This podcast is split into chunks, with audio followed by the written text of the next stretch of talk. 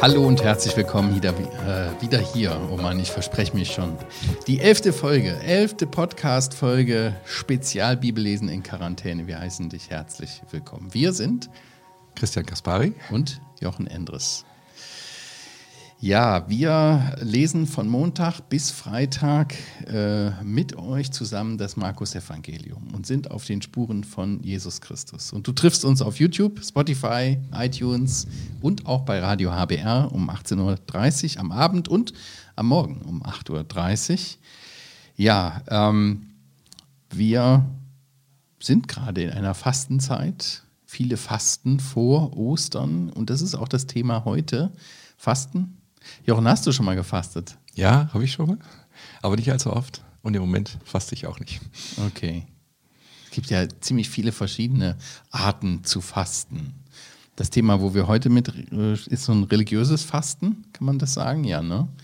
Viele machen Heilfasten, Fasten von allen möglichen Dingen. Ich habe äh, gelesen, eine Umfrage, die, glaube ich, letztes Jahr gemacht worden ist, äh, dass Fasten zunehmend beliebter wird bei Menschen. Also verzichten auf bestimmte Dinge, auf Alkohol, auf irgendwelche Genussmittel, eine Zeit, eine begrenzte Zeit ähm, zu fasten. Ja, heute geht es ums Fasten. Du, ja, du ob das allerdings sagen? wirklich das biblische Fasten ist, das Verzichten auf irgendetwas oder ob das nicht einfach die Lehre der Bibel ist. Nicht alles zu nehmen, was es gibt, ja. sondern zurückhaltend zu sein, das sei nochmal dahingestellt. Anderes, also ich würde Fasten Thema. wirklich als nicht essen. Gar nichts mehr essen stehen, ja. Genau. Und, da, ja. und, und das ist auch das Thema heute. Wir ähm, sind im Markus-Evangelium Kapitel 2, ab Vers 18, 18 bis 22. Genau. Lesen wir das mal. Und die Jünger des Johannes und die Pharisäer fasteten.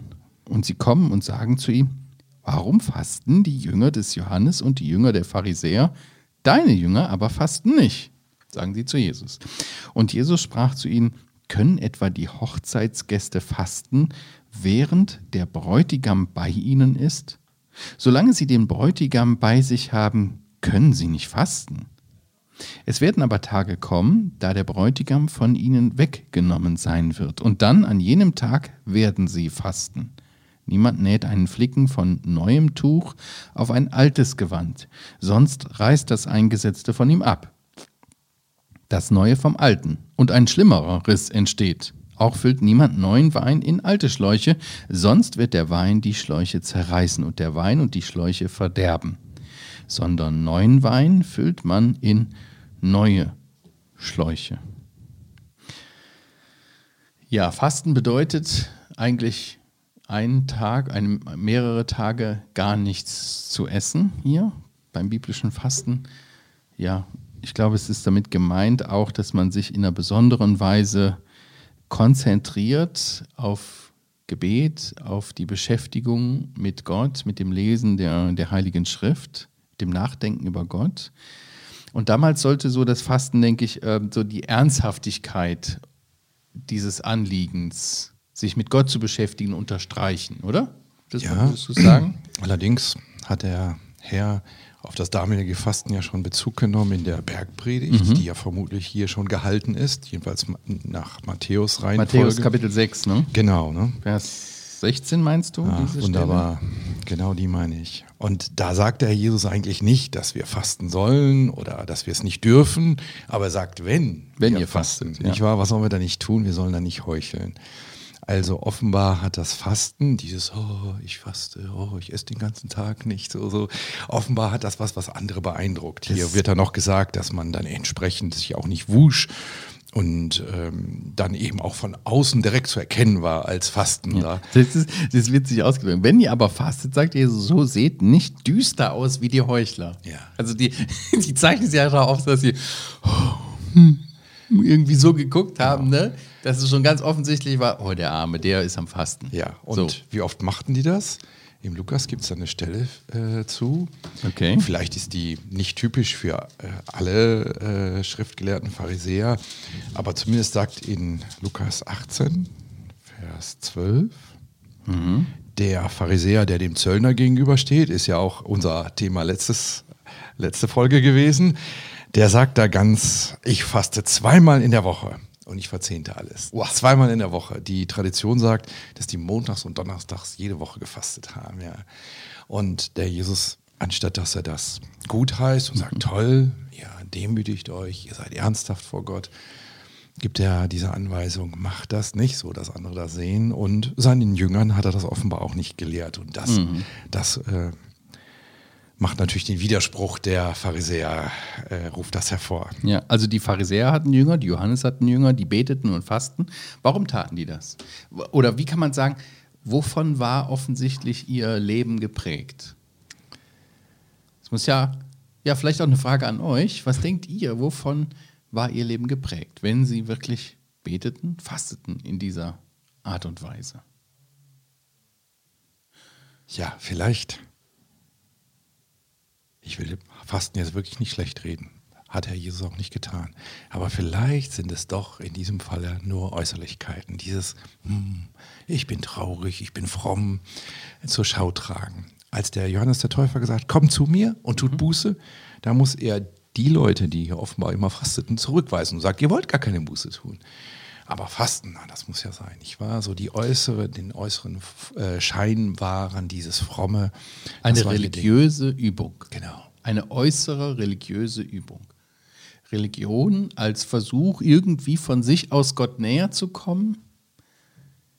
Religare ist das, daher kommt das ja, ne? zurückverbinden. Der Mensch versucht, sich Gott zu nähern und irgendwie annehmbar vor Gott zu sein. Im Grunde genommen ist es eine religiöse Übung. Ja sozusagen um Gott zu zwingen, also fast wie Hungerstreik so ungefähr. Also jetzt muss er doch handeln. Ja. Wer so fromm ja. ist, der muss doch. Vielleicht dürfen wir noch mal das Ganze äh, hier in dem Die Zusammenhang. Zeichnung. Genau. Sehr Eine gut. Zeichnung. Ich habe sie noch mal hier runtergeholt, noch mal neu gezeichnet. Wir hatten gesagt, der erste Abschnitt: Jesus stellt eine Frage. Kannst du das hochhalten? Ah. Dann kann man das besser sehen. Ja. Der erste Abschnitt, Kapitel 2, Vers 1 bis 12. Jesus stellt eine Frage. Ja. Soll man ähm, was ist leichter, Sünden zu vergeben oder äh, jemanden zu heilen? Der zweite Abschnitt, die Pharisäer stellen eine Frage, nicht wahr? Und jetzt stellen sie eine dritte Frage und sie stellen noch eine vierte Frage. Aber diese Frage, ich habe die hier in die Mitte gestellt, unser dritter Abschnitt, der ist sozusagen das Zentrum. Und wir werden sehen, im Zentrum wird diese Frage ausführlich von dem Herrn behandelt, wo man denkt, naja, Fasten, ist das denn so wichtig? Aber er nennt jetzt hier drei Bilder und wir werden das ja gleich sehen. Das ist die zentrale Frage, wo also genau. alles drum dreht, wo wir eine ganz zentrale Botschaft hören werden, die, die Frage der Sünde und auch die Frage, die hier dann aufkommen wird in den ähm, gespiegelten Fragen, die der Herr Jesus stellt und die Sie stellen, ähm, gelöst wird. Also, hören wir genau zu. Ja. Ich mache das hier nochmal fest. Ja, Jesus gibt nämlich eine dreifache Antwort. So kann man das ja sicherlich sagen. Eine dreifache Antwort in drei Gleichnissen. Er redet von einer Hochzeit, von einem, einem kaputten Kleid. Ne? Ja. Und hier das dritte, äh, Wein, Weinschläuche. Weinschläuche. Wenn wir uns die mal äh, genauer anschauen, dann finden wir vielleicht mehr mehr darüber äh, heraus, was er eigentlich sagen will. Jesus sprach zu ihnen, Vers 19, können etwa die Hochzeitsgäste fasten, wenn der Bräutigam bei ihnen ist. Also ich habe noch nie auf einer Hochzeit gefastet. Ja, ich habe immer die Angst, dass jemand sich verspricht und anstatt Traufeier Trauerfeier sagt. das wäre das nämlich hier. Ne? Liebe ne? Trauerfeiergäste. Schade, okay. schade, versprochen, ja. ja. Und genauso wäre das, wenn man auf einer Hochzeit fasten würde. Ganz komisch. Da hat man keine Trauer, da gibt es keinen Grund, mit Kriegskram und Essensverzicht ja. zu reagieren. Da ist man, isst man, da freut man sich an dem das tollen Das ist ein Essen. Fest der Freude. Das würde sich komplett widersprechen, auf einer, auf einer Hochzeit zu fasten. Das passt nicht. Okay, aber was hat das jetzt mit der Situation zu tun? Ja. Können etwa die Hochzeit, es ist klar, also das ist schon mal äh, während der Bräutigam bei ihnen. Ist jetzt natürlich die Frage, warum sagt Jesus während der Bräutigam bei ihnen? Was will er deutlich machen damit? Ja. Ne? Das ist ja das also, Verhalten der, äh, die zentralen Personen auf einer Hochzeit sind Braut und Bräutigam, oder? Und Hochzeitsgäste. Hochzeitsgäste, ja. ja. ja. So, und wie verhalte ich mich jetzt? Wenn der Bräutigam da ist, habe ich Freude, faste ich nicht. Genau. Konnten Sie das verstehen, wen er meint mit dem Bräutigam? Wenn du also, so fragst, dann hast du eine Antwort. Ja, ich habe nochmal bei Johannes dem Täufer nachgelesen. Ja. Das steht zwar hier nicht im Markus, aber im Johannes, da hat der Johannes, also Johannes der Täufer, im mhm. Johannes Evangelium, Kapitel 3, Vers 29, dasselbe Bild benutzt Vielleicht war das üblich, vielleicht war das bekannt, vielleicht kann er Jesus das voraussetzen, weil sie das gehört hatten, dieses Bild von ihm. Der hat damals gesagt, Johannes 3, Vers 28 lese ich mal, ihr selbst gebt mir Zeugnis, dass ich sagte, ich bin nicht der Christus, sondern ich bin vor ihm hergesandt. Der die Braut hat, der ist der Bräutigam. Also er hat gerade von Christus gesprochen. Christus ist der Bräutigam. Der Freund des Bräutigams, jetzt meint er sich, aber der da steht und ihn hört, ist hoch erfreut über die Stimme des Bräutigams. Diese meine Freude ist nun erfüllt. Also er sagt sozusagen, Johannes der Täufer, ich bin jetzt so froh, ich habe den Bräutigam gesehen. Und dieses Bild greift der Jesus 4 vielleicht auf oder knüpft daran an, weil sie es kannten und sagt, seht, ich bin der Bräutigam. Und wenn gerade die Hochzeitsfeier bald bevorsteht, dann fastet doch keiner. Aber Moment, Johannes hat das ja hier gesagt, was du in Johannes vorgelesen hast. Und genau. der Johannes, sein, sein, sein, Wirkungs, äh, sein Wirkungsfeld war vorher und das war den Leuten bekannt. Das heißt, die kannten diese Illustration, genau. dieses Beispiel. Genau. Und Jesus knüpft daran an. Ja. Oder? Okay. Ja, würde ich auch sagen. Also muss Ihnen das irgendwie klar gewesen sein, dass er hier von sich spricht. Und dass es eine Zeit der Freude ist ja. für seine Freunde, ja. für die Jünger zum Beispiel. Es geht ja um die Jünger, die werden ja hier angegriffen. Eigentlich wird er angegriffen, aber die lancieren das ja über die Jünger. Mhm. Die Jünger machen was falsch, die müssten fasten. Warum lehrst du denen das ja. nicht? Ja. ja. Und er sagt, warum sollen sie fasten? Der Bräutigam ist da. Ja. Aber dann spricht er auch davon, dass das nicht immer so bleiben. Es werden Tage kommen, da wird der Bräutigam von ihnen weggenommen sein. Und dann an jedem Tag werden sie fasten. Ja, das ist ja. Ja, wie reagieren die Gäste, wenn der Bräutigam stirbt. Ja. Dann werden sie fasten. Das ist, dann das ist traurig. Dann ist tatsächlich aus der Also auf einer Hochzeit, Hochzeitsfeier, wo der Bräutigam stirbt, das ist tragisch. Habe ja. ich noch nie erlebt. Du? Nee. nee. Glücklicherweise nicht, ja. Das. Aber hier, Sie würden das erleben, nicht wahr? Sie würden das erleben. Das ist die erste Andeutung, dass Jesus sterben würde im Markus-Evangelium, oder? Genau. Wieso soll er weg sein? Ja. Ja. Du hast das so schon interpretiert. Er wird sterben. Dann werden sie fasten, ja, ja, dann werden sie traurig sein. Okay, was passt hier nicht? Wenn nicht diese Regel, wenn, wenn, welche geistlichen Übungen sind für Christen denn dann angebracht?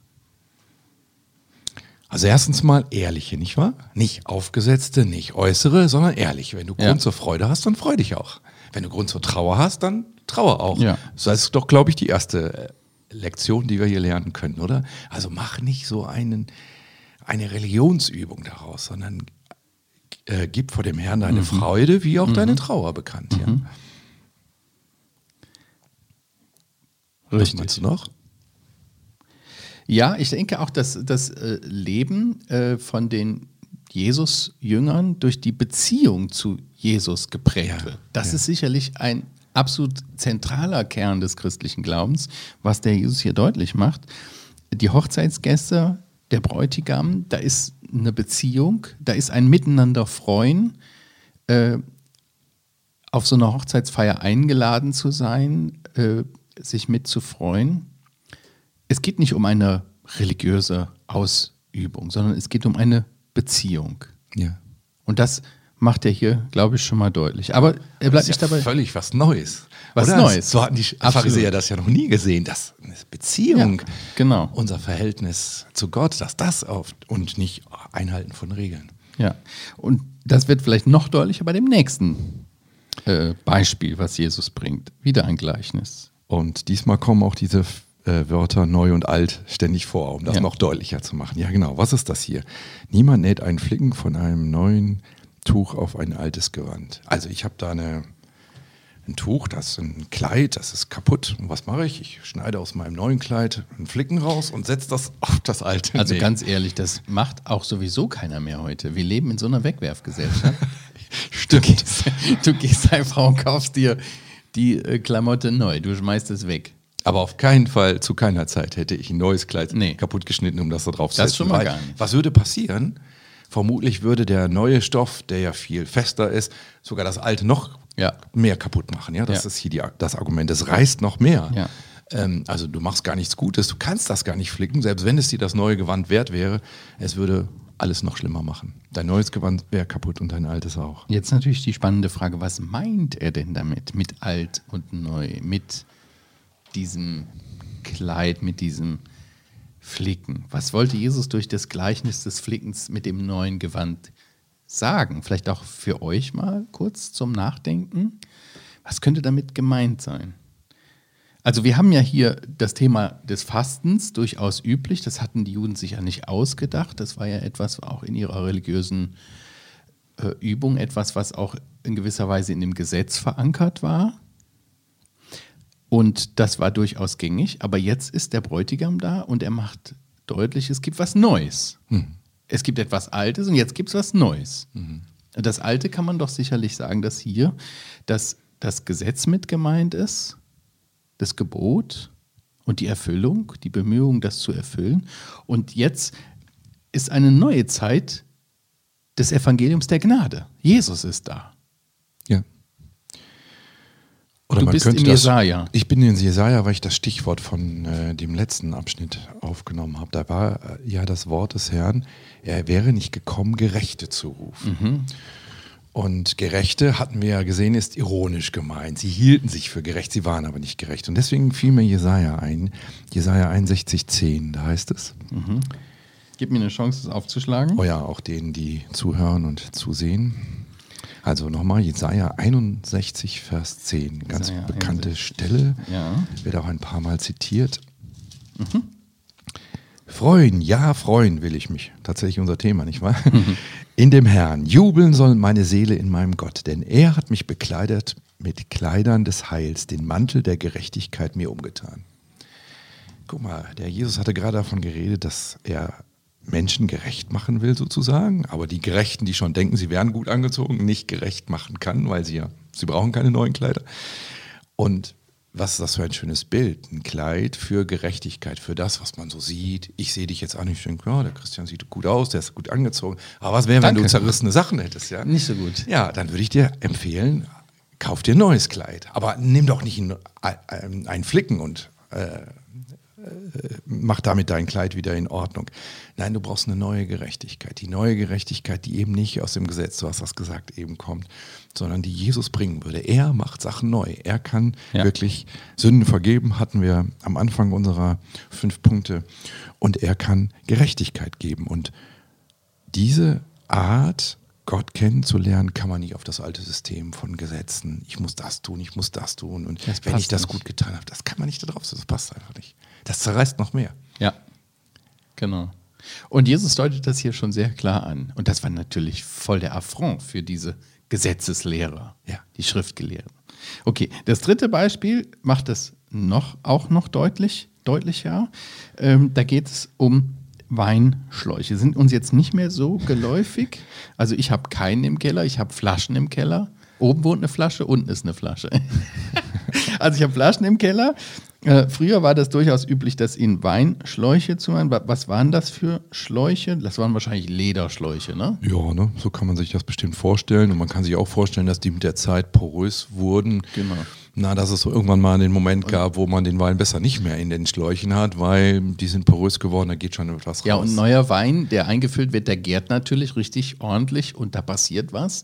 Und da kann so ein Schlauch, wenn der porös ist, da kann der einfach platzen, ne? Das sagt Jesus ja hier. Also alt waren die Schläuche schon, schon vorher, aber das ist gar nicht so richtig aufgefallen. Aber jetzt, wo der neue Wein kommt und du den da reingehst, da fällt das auf, weil jetzt ist nicht nur kleine Löcher drin, sondern jetzt platzt der. Ja. Und das will er sagen. Das alte System hier, ja. das war alt, das war berührt. Ja. Da bekam man keine Gerechtigkeit. Aber jetzt kommt der neue Wein, er vergleicht sich hier mit dem neuen Wein, nicht wahr? Der neue Wein, der macht diesen diese alten Schläuche lässt er perforieren sofort, die zerreißen, da ist nichts mehr mit anzufangen. Das tut man nicht, man nimmt nicht alte Schläuche für neuen Wein. Wenn man versuchen würde, diese beiden Systeme irgendwie miteinander ja. übereinzukriegen, gibt es Probleme.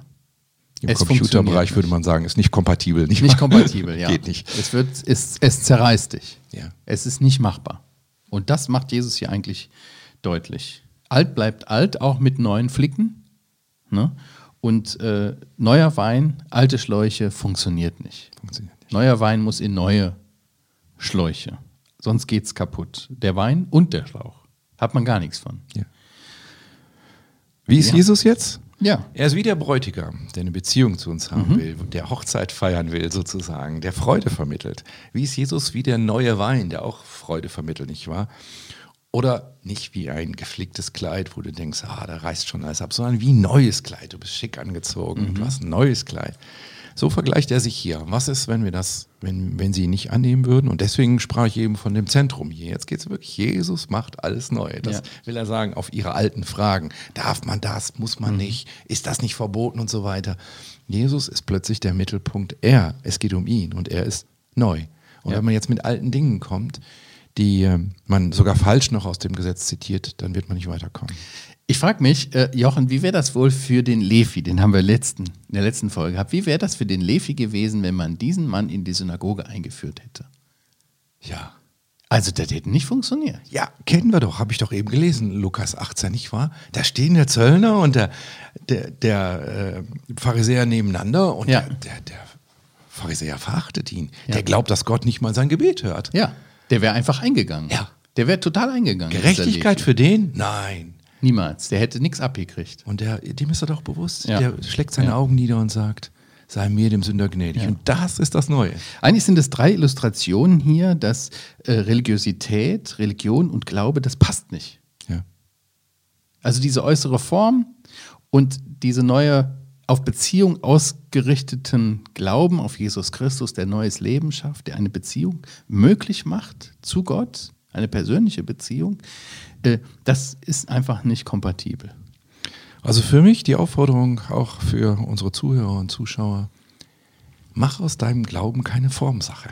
Ja, ja sei ehrlich und sei transparent und mach keine Hülsen daraus, die einfach nur so äußerlich so irgendwie wirken sollen, sondern sei authentisch. Ja, ja, sehr gut. Ich habe auch vielleicht noch eine Frage zum Schluss. Warum bringen die meisten Menschen den christlichen Glauben nicht mit Freude in Verbindung? Das ist doch erstaunlich. Vielleicht, nur Hinweis, vielleicht, weil wir viel auf die äußere Form Wert legen. Tolle Kirchengebäude, Rituale, Traditionen. Aber die lebendige Freude, die kommt aus dem Herzen, aus der Beziehung mit, mit Jesus Christus. Okay. Da sind wir schon wieder am Ende dieser Folge angekommen. Egal, wo du uns hörst, ob bei Radio HBR oder bei YouTube gesehen, iTunes, Spotify, anderen Podcast-Anbietern, wenn dir Bibellesen in Quarantäne gefällt, lass uns einen Kommentar da. Empfehle uns weiter, like uns, teile uns, wie auch immer. Wir freuen uns drüber. Schreibt uns auch gerne eine Mail, wenn ihr Fragen habt oder mitmachen wollt. podcast.heukebach.org. Wir sagen Tschüss, tschüss, bis zum nächsten Mal.